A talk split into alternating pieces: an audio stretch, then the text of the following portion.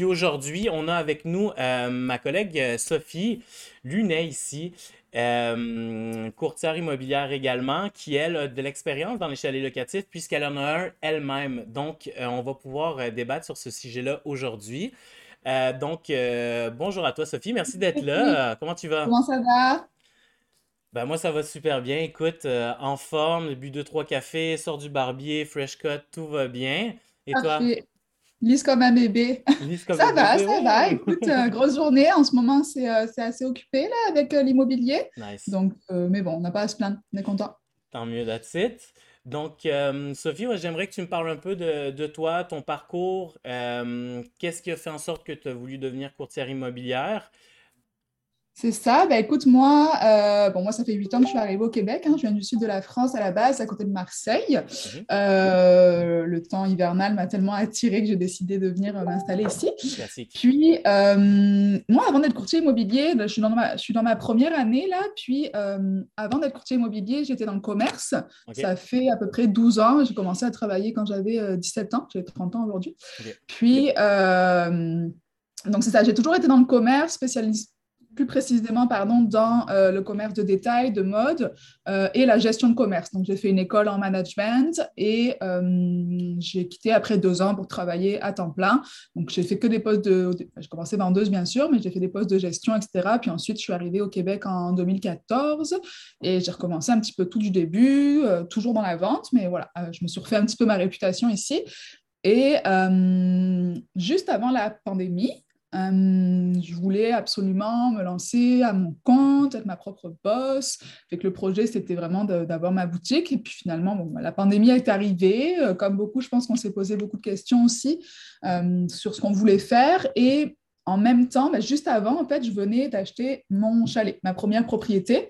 Puis, je te dirais que la relation que j'avais eue avec mon courtier m'avait vraiment un petit peu allumée sur le métier j'avais vraiment le goût d'être en arrière euh, de la scène comme lui, là, justement. euh, je trouvais ça cool, les visites, euh, les formulaires, etc. Puis comme c'était mon premier achat, ben, je connaissais rien. Sûr. Donc, j'ai comme commencé à apprendre par ça. Puis, puis c'est ça, ça m'a vraiment, ça m'a vraiment allumé.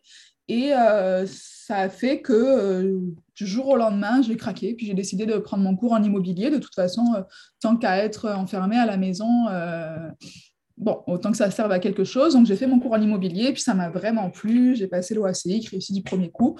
Puis euh, j'ai commencé tout de suite euh, à, à travailler en tant que courtier. Donc c'est pas mal ça. OK, super. Non. Donc, OK, ben merci beaucoup, Sophie, pour ces explications-là. Euh, dans le fond, ce que tu dis, là, c'est un peu que tu es parti plus vers les chalets locatifs au niveau du budget au début, tu sais. Ouais. est-ce que tu es toujours satisfaite de ton achat à ce moment-là? Euh, très, très. Euh, c'est ça, c'est vraiment le chalet. Je te dirais que pour nous, ça a été euh, financièrement ce qui nous faisait le moins peur. Tu sais, on, on- on- on l'a vécu, hein, le stress du premier acheteur, de s'endetter pendant 25 ans, etc. Puis, en s'en allant vers un chalet, je, vais être très honnête là, on a payé notre chalet 150 000 dollars en 2019, novembre 2019. OK. Euh, c'est à peu près 50 mètres carrés. On a notre accès privé au lac.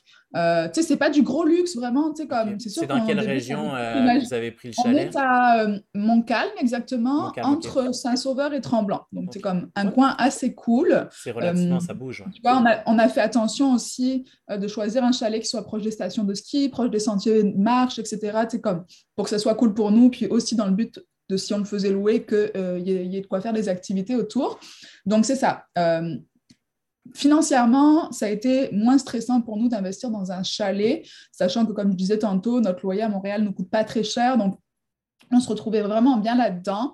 Euh, puis, pour la petite anecdote, tu vois, on vient de refaire évaluer notre chalet. Donc, moi, j'ai fait mon évaluation personnelle, bien sûr, là, euh, parce que je suis capable en tant que courtier, avec mon GLR et mes, mes- mes comparables, etc.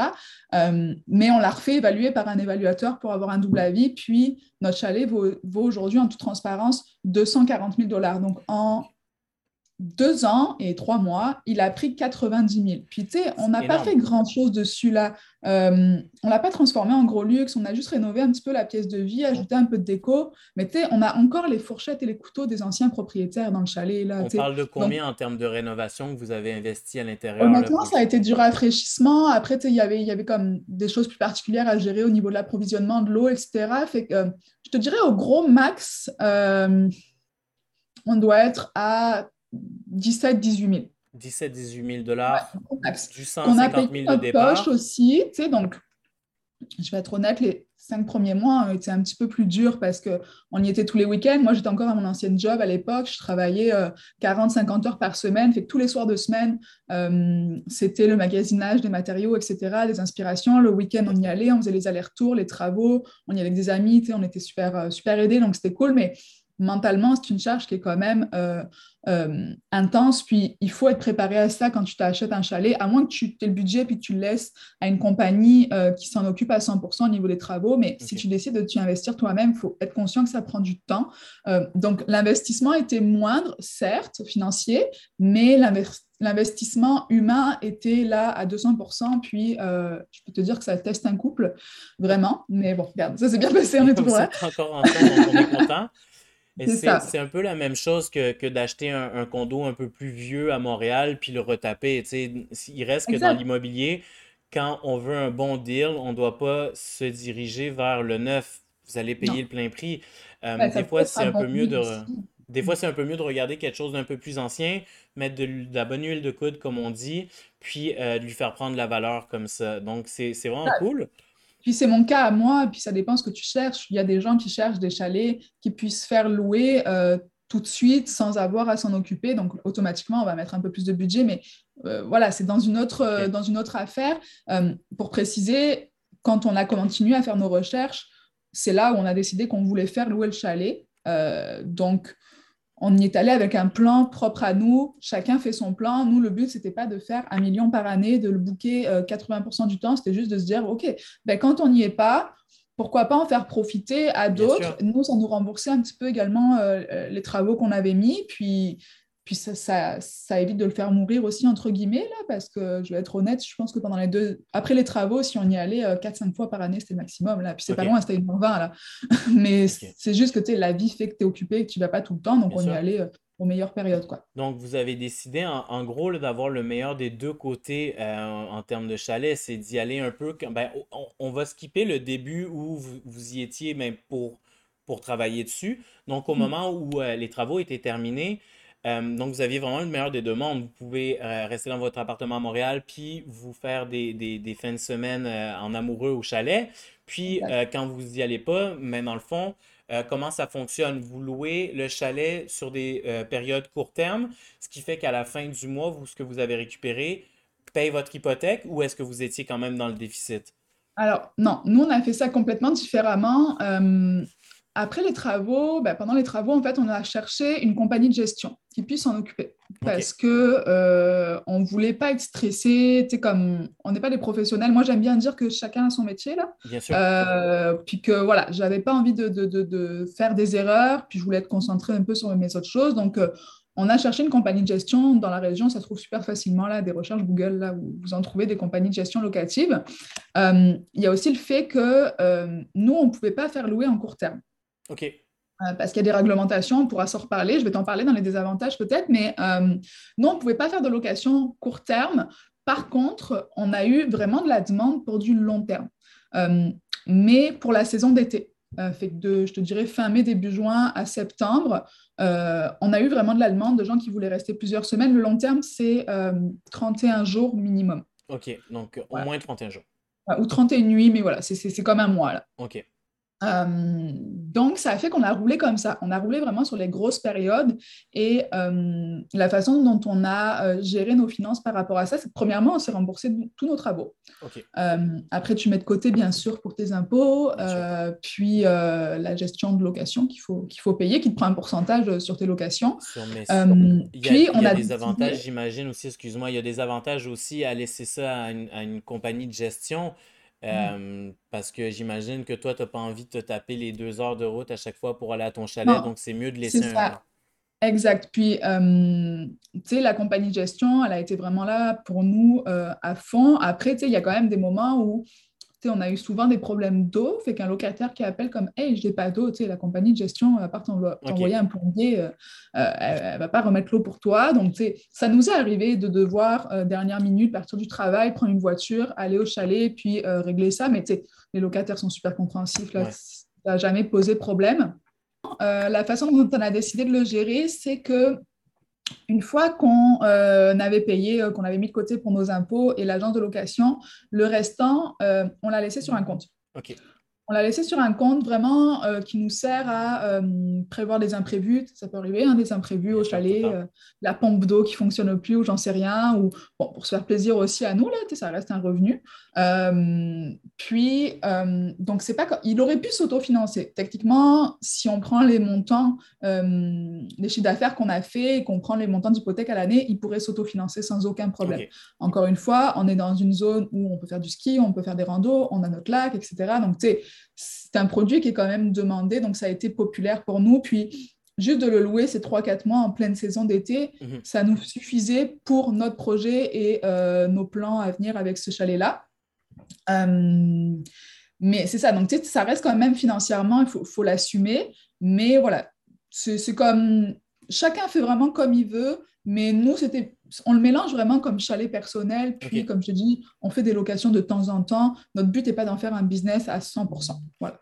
Mais c'était au moins d'essayer de récupérer ton investissement puis de minimiser les coûts de ton hypothèque. Exact. Puis honnêtement, on ne s'attendait pas à ce qu'il ait autant de succès, même quand on l'a mis en location. Euh, si on l'avait su d'avance, peut-être qu'on aurait géré les choses autrement, mais à la fin de notre première été, on a capoté, là, on dit comme, oh my God, je ne peux pas croire que ça ait rapporté tout ça. Puis après, on s'en occupe, on fait attention, comme, voilà, on a été super étonnés.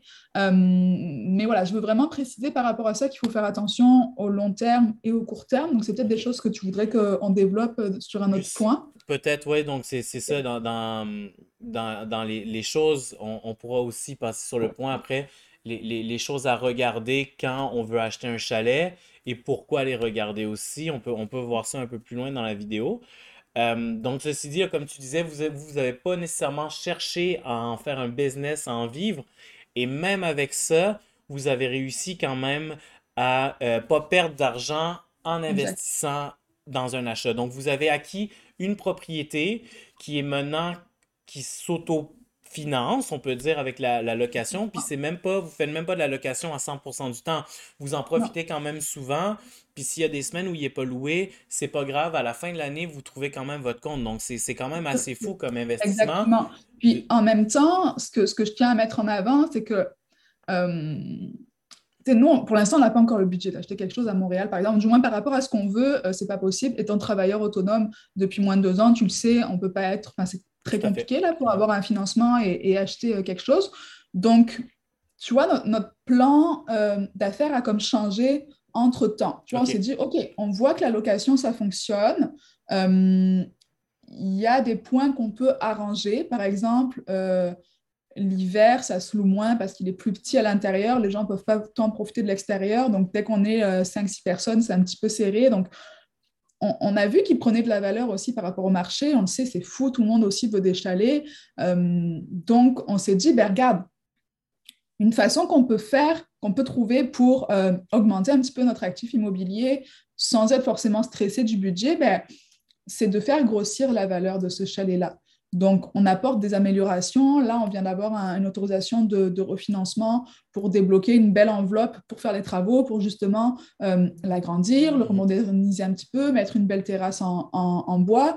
Euh, puis ça, c'est des choses qui vont nous permettre de faire de la location de toute façon après, parce qu'on va pouvoir attirer euh, d'autres locataires potentiels, mais en même temps, ça, fait, ça continue à faire prendre de la valeur à notre chalet. Donc, quand on va être capable de refinancer quand j'aurai mes deux ans de travailleur autonome, mon chalet aura encore pris de la valeur, puis ça va pouvoir m'apporter une plus belle équité pour acheter quelque chose à Montréal. Fait il y a toujours des choses à faire, puis notre but premier, c'était de ne pas être trop stressé financièrement avec un premier investissement, puis plus, plus on avance dans les années, plus on se rend compte qu'en fait, ça a été le meilleur move qu'on puisse faire. Euh, parce qu'on on augmente vraiment notre actif immobilier sans être stressé financièrement. On aurait aussi pu acheter un condo à Montréal, finalement, en y repensant, euh, dans le budget des 330 000 que je disais au début, puis il aurait pris 200 000 aujourd'hui. Il n'y a pas une façon de faire mieux qu'une autre, mais nous, en tout cas, c'est ce qui nous convient pour l'instant, parce que voilà, quand on profite de joindre l'utile à l'agréable, puis c'est parfait comme ça.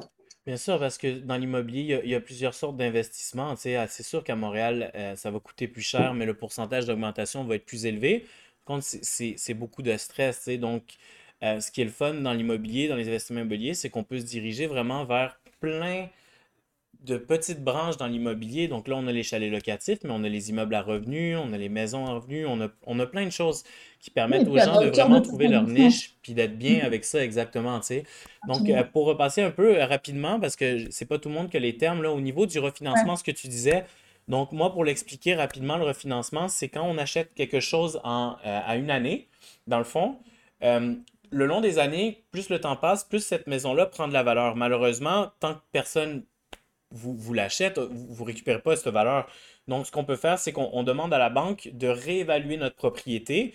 Donc, si en 2010, votre propriété valait 100 000, puis qu'en 2020, votre propriété vaut 200 000, elle a pris 100 000 Donc, la banque, en fait, une fois votre euh, hypothèque remboursée, va vous prêter 80% de la nouvelle valeur de votre maison.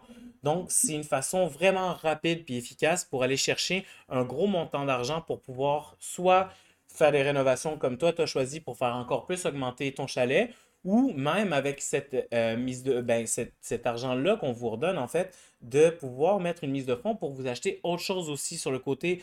Donc, avoir vraiment un, un bien immobilier, le, plus dur à voir, c'est le premier. Mais une fois que le premier est là, après, avec tout ce qui est le refinancement, puis tout ce que la, banque peut faire avec ça, euh, c'est vraiment un levier puis un tremplin pour se diriger plus haut dans l'immobilier.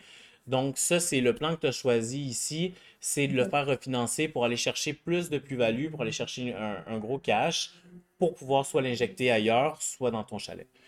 Exact, c'est exactement ça. Parfait. Euh, donc, toi, en gros, euh, est-ce que tu penses que, parce que les chalets locatifs, ça fait un moment que les gens commencent à en parler, etc., est-ce que tu penses que c'est encore le temps de le faire ou est-ce que tu penses que c'est un milieu qui, vient d'être euh, complètement contingenté, là, puis euh, tout le monde est, déjà dedans, puis il n'y a pas d'argent à faire? Le temps de le faire, ça l'est tout le temps. Après, ça dépend de ton budget. Euh, il y a quelque chose qu'il faut, faut réaliser, puis moi, je l'ai réalisé quand je magasinais avant que les prix explosent, puis ça doit être encore plus dur aujourd'hui, c'est que quand tu vois un chalet qui est pas cher, on va dire, euh, tu te dis, ah ben super, ça coûte pas cher un chalet, mais il y a beaucoup d'étapes là avant que la banque elle te prête de l'argent pour acheter ça. Donc, tu sais, il y a beaucoup de choses à respecter, euh, de choses à prévoir aussi. C'est une résidence secondaire, donc le financement, des fois, est un petit peu plus euh, difficile à avoir parce que la banque va demander plus de choses, plus d'exigences. tu sais, si ton chalet, il faut qu'il soit trois ou quatre saisons, tout dépend de ce que tu veux faire, bien sûr, mais si c'est dans le but de le faire louer, en tout cas, il y a beaucoup de choses qu'il faut prendre en compte. Euh, il faut que ta fosse septique soit en bon état. Ça coûte cher de changer une fosse septique. Euh, il faut aussi qu'il euh, y ait les sécurités nécessaires, donc les accès, mettons si tu as un lac, ou les terrasses, les garde-corps, les escaliers si tu as un chalet avec des escaliers. il y, y, a quand même beaucoup de choses à prendre en compte juste sur la propriété avant même ce que tu vas dépenser pour la mhm. location. Donc, oui, c'est un, un, un bon temps tout le temps selon le budget que tu as si, si tu es pris à la gorge déjà euh, juste avec ton loyer à Montréal ou comme ton crédit et que tu veux acheter un chalet, ben, comme va falloir que tu évalues ça avec un comptable ou avec un courtier hypothécaire euh, qui va aller étudier les revenus possibles. Donc, il y a des études de marché à faire quand même. Comme, nous, on y est allé un petit peu euh, comme ça, sans trop savoir. Puis, ça s'est bien passé pour nous, mais on magasinerait aujourd'hui pour la même chose, on le ferait peut-être différemment. Mais maintenant, avec ton œil, c'est ça. Quand, quand tu as acheté ton chalet, tu n'étais pas dans l'immobilier à ce moment-là. Euh, qu'est-ce que tu aurais changé, euh, sachant maintenant que tu es courtière immobilière, donc tu, connais plus dans le milieu, qu'est-ce que tu aurais rechangé pour aider peut-être les prochaines personnes là, qui nous écoutent à, acquérir leur premier chalet? Euh, ben écoute, je vais te parler d'une anecdote en particulier puis qui a été une grosse erreur pour nous, puis qui finalement nous fait pas, ben, nous fait pas perdre le temps. On pourrait gagner plus d'argent, puis on n'en gagne pas autant que ce qu'on voudrait parce qu'il y a un détail qui est extrêmement important et qu'on a mal regardé, puis je ne peux pas blâmer mon courtier non plus, parce que bon, c'est anecdotique là, mais euh, c'est au niveau, si tu désires de faire de la location court terme, Airbnb, c'est ça, il faut vraiment faire attention au règlement de zonage des municipalités. parce que, pour te raconter, je vais, je vais faire très rapide, je vais te raconter l'anecdote, puis tout le monde va comprendre. nous, Première visite avec notre courtier, euh, on trouve un chalet à Montcalm, là où j'ai mon chalet actuellement, qui nous plaît vraiment beaucoup. Euh, donc, on, le savait qu'il fallait appeler la ville quand même pour demander si euh, la location était permise. Donc, on appelle la municipalité. oui, oui, Montcalm, on donne l'adresse. Oui, oui, pas de problème. OK, c'est bon. Bon, ben, super. On pensait avoir réglé le problème. bon, finalement, l'offre d'achat, on s'est retiré de ce chalet-là parce qu'il y avait trop de problèmes au niveau des fondations, justement. Donc, comme quoi, ce n'est pas, pas toujours gagné. Euh, puis, on fait une offre sur un deuxième chalet euh, dans la Nogère. Pareil, on appelle la ville, pas de problème, la location est permise, super. Euh, bon, on perd l'offre d'achat contre d'autres acheteurs. Puis, troisième offre d'achat, c'est le bon, c'est celui qu'on aime à Montcalm. Là, c'est Montcalm, on n'appelle pas la ville. Parce qu'on se dit, bah, on, déjà appelé au moment, on sait que c'est correct. Donc, on achète notre chalet, on fait nos petits travaux, tout va bien. Un mois avant de commencer la location, quand je suis en contact avec mon agence de location, euh, je fais la demande à la CITQ. C'est TIQ Ouais, CITQ, je ne veux pas dire de bêtises. Euh, c'est l'organisme qui gère le tourisme au Québec. Donc, il faut que tu demandes, que tu fasses une demande à la CITQ de euh, location. Euh, il y a plusieurs, euh, plusieurs paliers là. Puis ensuite, cet organisme-là envoie ta demande à la municipalité. Donc là, on fait tout ça, puis on se retrouve avec un refus. qu'on ne comprend pas. donc j'appelle la ville, je leur dis, je ne comprends pas, je te fais une demande, la demande est refusée. Ben oui, parce qu'en effet, vous n'êtes pas dans le bon zonage. Je dis, attendez, j'ai appelé il y a peut-être six mois quand je cherchais encore un chalet, puis on m'avait dit que c'était correct. Puis là, la dame explique que selon les zonages, même dans une même ville, ça se peut que le zonage ne soit pas le même. Fait qu'on se retrouve un mois avant euh, que le chalet soit prêt sans être capable de faire de la location courte durée. Fait que ça change un peu tes plans là. Vraiment, vraiment. Clairement. que c'est la base un peu. Super déçu. Puis, tu sais, euh, il y a quelque chose qui se passe beaucoup aujourd'hui, puis en lien avec cette anecdote-là, euh, j'étais super fâchée parce qu'il y a un autre chalet, un gros chalet en Boiron à 150 euh, mètres de chez nous.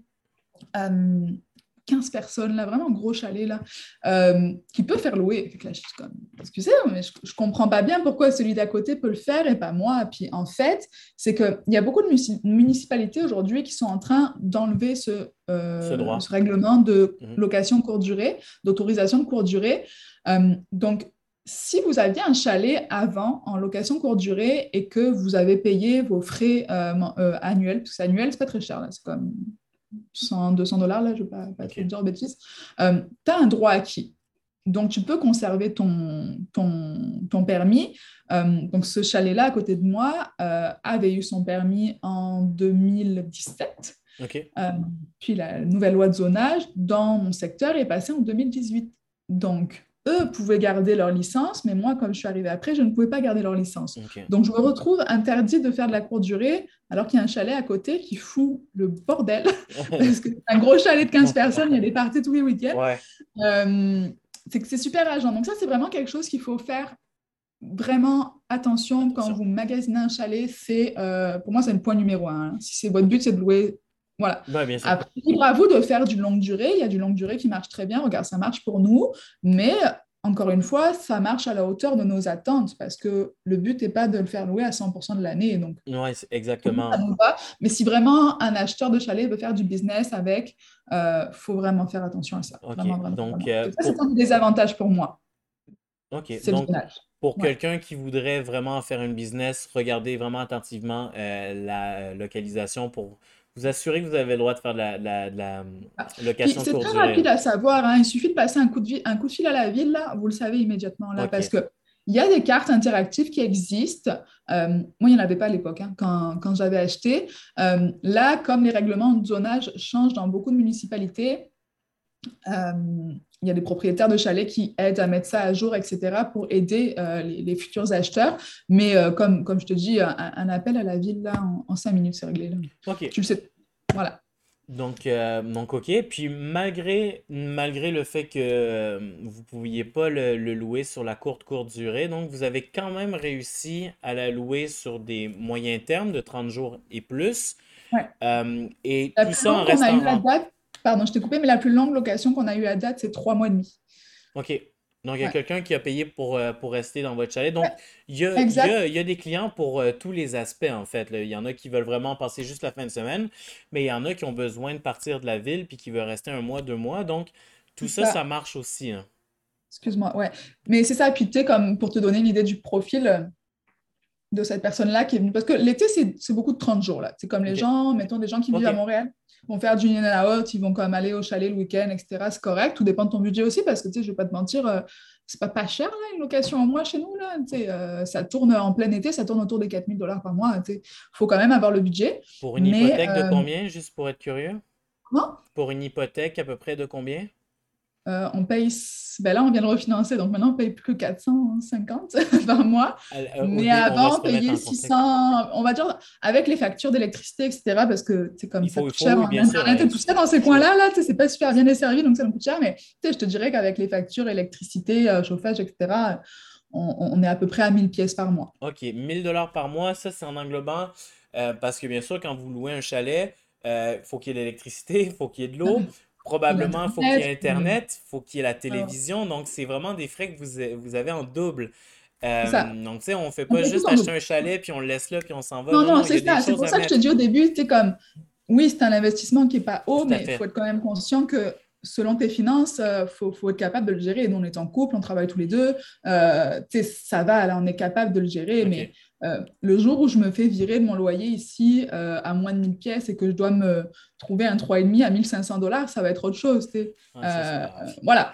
Petit détail. Et, ouais, non, c'est sûr, mais ça, ça, ça, prouve quand même que, que pour un 1000 dollars par mois, on peut, on peut quand même aller récupérer jusqu'à 4000 dollars dans les bons mois, on s'entend que, tu sais, oui, oui, c'est un peu comme, ça, c'est ça, tu as des mois un peu, un peu moins cool, mais ça rebalance un peu tout. Au cas par cas aussi, tu sais, comme quand quelqu'un veut me le louer, tu sais, c'est bon, mon agence qui gère ça, là.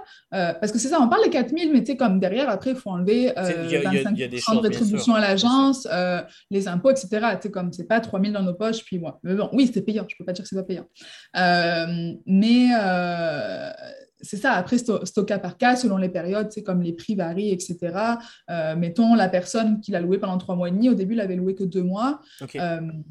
C'était une petite famille euh, vraiment cute là. Euh, je pense qu'ils étaient médecins les deux.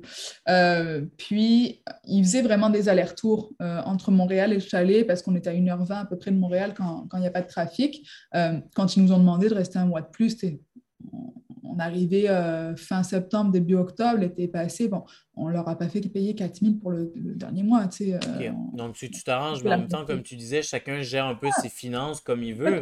Nous, on gère de cette façon-là, on est super chill, c'est au cas par cas, mais si c'est un business vraiment à 100%, ça serait différent c'est euh, très intéressant tout ça. Donc, on apprend un, petit peu plus sur les chalets locatifs. Donc, pour faire un, petit résumé rapide, là, pour pas que les gens doivent se retaper euh, deux heures de vidéo.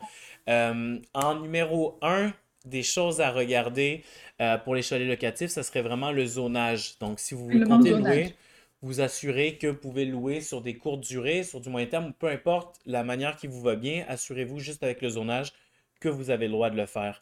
La deuxième chose qu'on pourrait regarder, moi, je te dirais que c'est euh, le type de chalet, qu'il soit trois saisons ou quatre saisons. Euh, nous, ça a été vraiment euh, important pour nous parce qu'un trois saisons, si tu veux le faire louer l'hiver, là, c'est un peu délicat. C'est comme, j'ai pas tous les tenants et les aboutissants de comment ça fonctionne là, mais je sais qu'au niveau canalisation, etc. Là, ça peut être différent. Donc, euh, je conseille vraiment d'y aller sur un 4 saisons, idéalement, pour éviter voilà, euh, tout problème. De toute façon, je pense que euh, l'institution financière, c'est quelque chose qu'elle va regarder beaucoup. nous, ce à quoi on a été confrontés, donc on avait la localisation pour le zonage, on avait, c'est ça, trois saisons, quatre saisons, puis ensuite, c'est vraiment l'état général du chalet. OK, donc, bien sûr, et quand on achète un chalet, il ne faut, faut pas que ce soit juste quatre murs, il faut que comme tu disais, sur une des promesses d'achat que vous avez fait, vous vous êtes retiré parce que euh, euh, la structure du bâtiment n'était pas bonne. Donc, il y a des frais. Oui, parce que c'était sur euh, pilotis. Puis le, le, chalet était sur un terrain qui bougeait vraiment beaucoup. Euh, il y avait un lac là, mais c'était super humide. Euh, puis euh, la banque nous demandait absolument un devis d'un constructeur pour refaire toutes les fondations. Puis tu sais, ça n'en finissait plus. On voyait les montants arriver. On s'est dit comme ça, ça sert à rien. on ne veut pas avoir de problème. Donc le but c'est pas d'y passer toutes nos années à refaire à chaque fois du pilotage ou j'en sais rien. Donc voilà, c'est quelque chose qu'il faut qu'il faut checker beaucoup. C'est l'état général du chalet. Ça, en général, ça s'applique quand même beaucoup dans l'immobilier. C'est que quand vous achetez quelque chose, comme je disais tout à l'heure, c'est pas nécessairement d'aller vers du neuf. Moi, personnellement, je trouve que c'est plus rentable d'aller sur des choses un peu plus, plus vieilles. Par contre, vieux ne veut pas dire en mauvais état. Non, euh, il faut que vous soyez sûr que la structure soit bonne, que vous n'allez pas devoir changer la, la toiture qui est en train de briser, que la tuyauterie est bien, que l'électricité est bien faite. Euh, mmh. parce que c'est des frais qui peuvent vraiment commencer à grossir. Puis là, on ne parle plus de, de, petits frais, là, de, de remettre un, beau meuble ou etc. pour faire un peu la cuisine. On n'est pas sur du homestaging après, là, on est sur de la rénovation complète. Ouais, là, c'est... ça s'applique pour d'autres styles d'acheteurs qui, qui, auraient plus besoin de connaissances. On le sait, quand on fait des travaux, il y a toujours des imprévus, puis ça finit toujours par financer la facture. Là, c'est comme indéniable et de s'en... De, de, de, de s'en... Enfin, bref, t'as pas le choix. Quoi. Ouais, non, donc, pour faire un petit résumé court, en point numéro un, on a à regarder le zonage pour mm. euh, la location. En point numéro 2, regardez que ce soit un 3 saisons, 4 saisons pour que ça passe auprès de l'institution bancaire. Et en point numéro 3, comme euh, pour un peu tout dans l'immobilier, s'assurer que ce que vous achetez, peu importe que ce soit vieux euh, ou neuf, que ce soit en bon état, que vous n'ayez pas des ah, centaines Au moins, de tout milliers ce qui de dollars est, à mettre dans la... toiture, euh, puis, la, la, provenance de l'eau aussi, si c'est proche d'un lac aussi, c'est des petites particularités que la banque va regarder qui peuvent différer un petit peu selon les banques pour le financement. Vraiment cool tout ça. Euh, est-ce que tu aurais peut-être des conseils à donner pour des gens qui voudraient se lancer là, dans l'achat d'un chalet locatif? Euh, absolument. déjà, premièrement, il ne faut pas hésiter à s'inscrire ou à des groupes Facebook, à adhérer à des groupes Facebook en lien, etc. Il y en a un que moi que j'adore qui s'appelle Fête de l'argent avec les chalets locatifs. C'est un groupe privé. Le nom est assez clair. Le nom est parfait. le nom est parfait, mais euh, c'était mon prof en immobilier qui m'avait invité dans ce groupe-là. Puis pour vrai, là, j'apprends tellement de choses à tous les jours. Euh, puis dès que j'ai une petite question, tu vois, là, par rapport au, refinancement et aux travaux qu'on veut faire, euh, moi, je n'ai pas tant de contacts que ça dans les Laurentides. C'est comme un petit message, boum, j'avais deux noms d'architectes que je peux contacter. Donc, tu sais, comme c'est vraiment des groupes d'entraide. Donc, faites de l'argent avec les chalets locatifs. C'est un vraiment bon groupe. Donc, voilà, n'hésitez pas à poser des questions à des professionnels, etc., qui vont vous aider là-dedans, même comme des propriétaires de chalets. Euh, deuxième chose, c'est selon votre projet, que ce soit euh, pour faire de la vraie business ou que ce soit en votre nom personnel, il faut se faire accompagner d'un comptable. Euh, parce qu'il y a des dépenses à contrôler, etc. puis il y a des impôts. Donc, c'est sûr que quand on se lance au début, on ne sait pas trop. Nous, la première année, on était allé un peu YOLO là. Euh, dès qu'on a fait nos impôts, boum, on est allé voir un comptable. Chaque situation est différente, donc je ne vais pas rentrer en détail dans le sujet, mais euh, tu peux exploiter un chalet locatif en tant qu'entreprise ou en tant que non personnel euh, selon les revenus que tu veux générer. Donc, vraiment poser des questions à votre comptable ou à votre fiscaliste pour vous aider. Voilà, c'est comme deux conseils que j'aurais pas mal à rajouter comme tout investissement, que ce soit dans l'immobilier, en bourse ou peu importe, euh, il faut toujours euh, avoir des connaissances dans, dans, quoi on investit. On ne peut pas juste lancer de l'argent par la fenêtre. Euh, enterrez-vous de professionnels, que ce soit du courtage immobilier, que ce soit d'un inspecteur si vous ne savez pas trop au niveau du bâtiment, au niveau d'un comptable pour tout ce qui est de la fiscalité entourez-vous de professionnels qui vont vous éviter de faire des erreurs que vous pourrez regretter. Euh, il y a tellement d'histoires tristes qui, qui, qui auraient pu bien finir, qui finissent mal, parce que l'ego des gens est souvent très fort, puis c'est normal, on a tous un ego. Euh, ceci dit, il y a des métiers qui existent, il y a des cours qui sont donnés, il y a des gens qui étudient des aspects. C'est pour ce soit bénéfique pour vous. C'est pas. Il y a quelqu'un qui connaît votre projet. Tu sais, comme je rajoute une petite anecdote, mais nous, les deux premiers chalets qu'on a visités, on les a visités sans courtier. On n'avait pas de courtier au début. Tu sais. On en a fait deux. Euh, on a vite compris qu'on avait besoin d'aide parce qu'on ne connaissait pas la région. Vraiment les meilleurs coins, etc. C'est un produit différent d'un condo à Montréal ou d'une maison. Donc, euh, on a fini par être accompagné d'un courtier qui a 50 ans de carrière. il est à la retraite aujourd'hui, là, donc on est peut-être proche des 50 ans. Là, pour vrai, il avait, il avait 70 ans, je pense. puis il connaissait la région comme sa poche. donc, ça nous a beaucoup aidé. Puis ça a fait qu'en un mois et demi, le chalet, il était trouvé, notarié, etc. Donc, je ne suis pas sûre qu'aujourd'hui, on aurait un chalet si on n'avait pas été accompagné d'un courtier. Surtout avec les prix. Certainement. Puis, euh, Vraiment important de se faire accompagner par des bah, professionnels.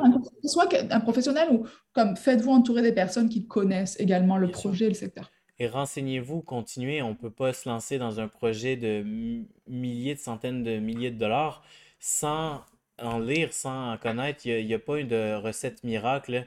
Tout n'est pas sur place. En, plus, tu comme nous, ça a été facile, on était à 1h20, mais on aurait pu décider d'acheter un chalet en Gaspésie, tu sais. Et que faut, faut, voilà, faut être conscient de ça, c'est que tu peux pas tout faire tout seul. Exactement. Puis c'est pour ça qu'il y a des métiers qui existent, qui sont là pour rendre ça plus simple pour le commun du mortel. Euh, mais euh, merci à toi, Sophie, là, pour euh, ce temps-là. Est-ce qu'il y a peut-être quelque chose que tu voudrais rajouter, que tu trouves de pertinent, qu'on n'aurait peut-être pas abordé? Écoute, euh, par rapport à, ça, par rapport au chalet, je pense que j'ai été très générale. Puis, comme je dis, euh, c'est ma situation à moi avec mon compagnon. On y allait de cette façon-là. Euh, on referait la même interview dans un an et demi. J'aurais peut-être un autre discours. as des choses à rajouter, je veux dire, en tout cas, parce que nous, justement, on développe un petit peu le projet. Comme je te dis, on fait un agrandissement dans le but que notre location longue durée soit plus fructifiante. Euh, donc voilà, on a eu des, suggestions de notre agence euh, de location par rapport à des choses qu'on pouvait améliorer. Ben, on le fait. Comme, Au-delà de juste aller chercher de la valeur en plus sur notre, notre chalet, on va chercher euh, des solutions pour que ça soit encore plus rentable et que ça nous rapporte encore plus d'argent. Qui ne veut pas faire d'argent? Je ne sais pas. Donc voilà, c'est ça. OK. OK, donc, euh, ben, merci Sophie d'avoir partagé tes connaissances sur les chalets locatifs avec nous. Je sais que c'est un, point que beaucoup de gens euh, se demandent. Ça fait partie des investissements immobiliers vraiment populaires. Donc, euh, merci d'avoir partagé tes connaissances avec nous. Est-ce qu'avant de terminer notre petite entrevue, tu avais une anecdote ou quelque chose de cocasse à raconter concernant ça? ouais, ouais, je vais te parler en lien directement avec les, autorisations de zonage, en fait, les autorisations de location. Euh, vraiment, respectez-le. Parce que euh, je peux vous dire, ben, je peux dire que euh, vraiment, ça check. pour la petite anecdote, c'est ça. Il y a eu un moment où on avait un petit temps mort de location longue durée. Et puis bon, je dit, regarde, on va s'essayer, personne ne le verra, on s'en fout. Euh, fait qu'on s'essaie, on a un locataire sur place qui reste 3-4 jours en tout cas. Euh, et trois semaines après peut-être, on reçoit une petite lettre de la municipalité euh, nous disant non, c'était pas ça, j'ai mal commencé, on recommence. Euh, ben, tu peux juste recommencer au début de l'anecdote. Je vais essayer de couper puis voir si ça marche. C'est ça. Donc oui, euh, faites vraiment attention puis respectez les lois de zonage. Euh, si j'en parle encore, c'est pas pour rien. C'est parce que vraiment, je peux vous dire que les villes checkent vraiment. pour vous raconter en, détail rapidement, on a eu un petit temps mort de location longue durée l'année passée, courant 2021. Euh, puis on s'est dit, bah, regarde, on va s'essayer là, on va faire louer à quelqu'un. Là, euh, quelqu'un est intéressé, mais juste pour un cinq jours. Donc, euh, bon, on va faire une exception, puis, puis on, va lui louer, pas de problème. Donc, la personne arrive au chalet et tout ça, puis on reçoit un petit appel de l'agence. dernier jour du séjour qui nous dit ah, le, le, locataire actuel m'a appelé, il y a quelqu'un qui est venu voir et qui lui a posé des questions en lui demandant s'il était propriétaire de la famille, etc. Euh, la personne qui loue est bien innocente et il pour rien, qui dit non, non, moi je loue jusqu'à telle date. Donc, euh, je voulais juste vous aviser, on ne sait pas trop ce que ça va donner. Moi, je suis super stressée. Je me dis, bon, ça y est, on a eu un contrôle. Euh, puis, j'avais lu un petit peu les amendes possibles avec euh, euh, si tu respectais pas les, les, réglementations. Puis je voyais des montants qui allaient jusqu'à des 50 000 dollars. Je capotais ma vie. Euh, je me suis dit non, pour la seule fois, on va pas quand même. je me voyais déjà faire faillite, vendre le chalet, je dormais plus. Bref, ça a duré ah. un mois cette histoire. Et je finis par recevoir un courrier recommandé dans ma boîte aux lettres, fait que je file comme une folle à la poste, aller chercher ce recommandé. Donc, on a eu une amende. On a été très chanceux. C'était des petites centaines de dollars. Ce n'était pas le 50 000, fait que hyper rassuré, mais on n'y rendra pas deux fois. Vraiment, euh, ça m'a tellement stressé que voilà, on, fait super attention maintenant. Donc, faut pas croire qu'on peut contourner les lois facilement. Là, c'est pas le cas. Puis, c'est de plus en plus euh, surveillé. Donc, vraiment, raison de plus pour vraiment faire attention d'acheter un chalet locatif dans le bon zonage si vous désirez faire du court durée. C'est vraiment le, conseil numéro un, puis c'est le but aussi de l'interview. Euh, donc voilà, soyez, euh, soyez respectueux des, des, lois et faites tout, ce que je n'ai pas fait. Et on n'est on pas à l'abri d'un voisin qui aime. Euh, eh, c'est ça, tu sais. Et puis toi, tu n'y es pas sur place forcément, donc tu ne sais pas trop euh, comment, comment sont les voisins forcément, même si tu les croises quand ils, ils font des grands halos, mais tu sais, comme ça se trouve, c'est toi qui, qui m'as dénoncé. Ouais, exactement, c'est ça. Voilà, donc il faut, faire, faut faire gaffe avec ça. OK. Ben, euh, merci beaucoup du petit conseil. J'espère que les gens l'écouteront parce que hein, on, personne n'est plus haut que la loi. Donc, euh, on le rappelle encore. Ça n'arrive pas qu'aux autres. c'est ça, on n'est pas à l'abri de prendre des contraventions. Euh, donc, ben, merci beaucoup pour cette petite anecdote. Merci beaucoup pour ton temps, Sophie. nous, de toute façon, on se revoit sur le terrain bientôt. Absolument. J'espère que tu es prêt parce que la saison, là, elle est feu. T'inquiète pas, t'inquiète pas. Euh, je suis méga prêt, puis euh, j'ai méga hâte d'affronter cette année-là. Euh, j'imagine, elle va être très rentable pour nous. On a travaillé fort, puis. je sais que je suis très connectée sur les astres et tout ça, puis. Ça c'est autre chose. je pensais aussi faire un podcast sur les astres. 22 novembre, fait que pour moi 2022 c'est uh-huh. cette année. Seulement si Mercure est en ligne avec Saturne, parce que sinon j'ai entendu dire que c'était la merde. Ouais, des fois ça peut être la merde. Bon, regarde, euh, on, prend ce qu'on a à prendre, c'est correct. Exactement. Mais merci à toi, Sophie. Je te remercie. je te souhaite de passer une très belle fin de journée. Puis euh, à la prochaine. Et euh, merci à tout le monde d'avoir écouté.